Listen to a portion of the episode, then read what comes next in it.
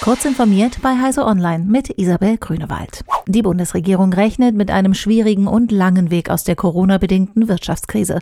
Sie schraubt die Konjunkturprognose für dieses Jahr herunter. Die weitere wirtschaftliche Entwicklung werde maßgeblich vom Pandemieverlauf und den Maßnahmen zur Eindämmung beeinflusst, heißt es im Jahreswirtschaftsbericht. Nach einem Einbruch der Wirtschaftsleistung im vergangenen Jahr um fünf Prozent rechnet die Bundesregierung in diesem Jahr mit einem Wachstum des Bruttoinlandsprodukts um drei Prozent. Die Wirtschaftsleistung vor der Krise dürfte erst Mitte 2022 wieder erreicht werden.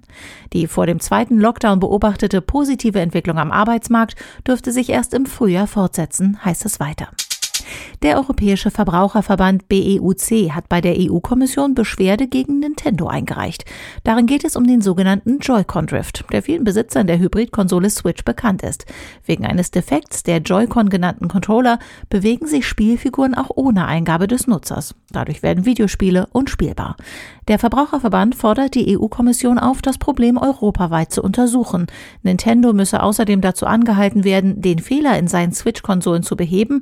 Bis dahin müssten die Joy-Con-Controller kostenlos repariert werden. Facebook hat angekündigt, zukünftig auch zum Holocaust auf verlässliche Informationen zu verweisen, wenn sich Menschen in dem sozialen Netzwerk darüber informieren wollen. Das Unternehmen möchte hiermit gegen Falschinformationen über den Holocaust und auch gegen die Holocaust-Leugnung und damit einhergehende Verschwörungsmythen vorgehen. Das teilte Facebook anlässlich des weltweiten Holocaust-Gedenktags mit. SpaceX Starlink hat die ersten zehn Satelliten im Regelbetrieb, die untereinander Daten mittels Laserverbindungen austauschen.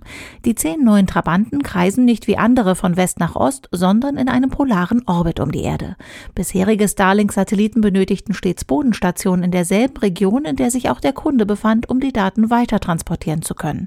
Mit Laserverbindungen zwischen Satelliten kann Starlink die Daten jetzt schnell zu weit entlegenen Erdteilen übertragen und erst dort zu Boden funken. Das hilft, hilft, Polarregionen ohne Bodenstation mit Breitband-Internetzugang abzudecken. Diese und weitere aktuelle Nachrichten finden Sie ausführlich auf heise.de. Werbung. Wie können Sie auf Ihren Websites Performancebremsen lösen und relevanter für Suchmaschinen werden? Bei der virtuellen Frontend-Entwicklerkonferenz CT WebDev am 9. Februar dreht sich alles um die Performance-Optimierung von Websites. Erfahren Sie in sechs Vorträgen Wissenswertes rund um Google Core Web Vitals, Bildoptimierungen, Testing mit Chrome DevTools und Cloudflare Workers, JavaScript Feinschliff sowie Performanceverbesserungen mit WordPress. Drei vertiefende Workshops am 10. Februar ergänzen die Veranstaltung. Weitere Details und Tickets finden Sie unter www.ctwebdev.de.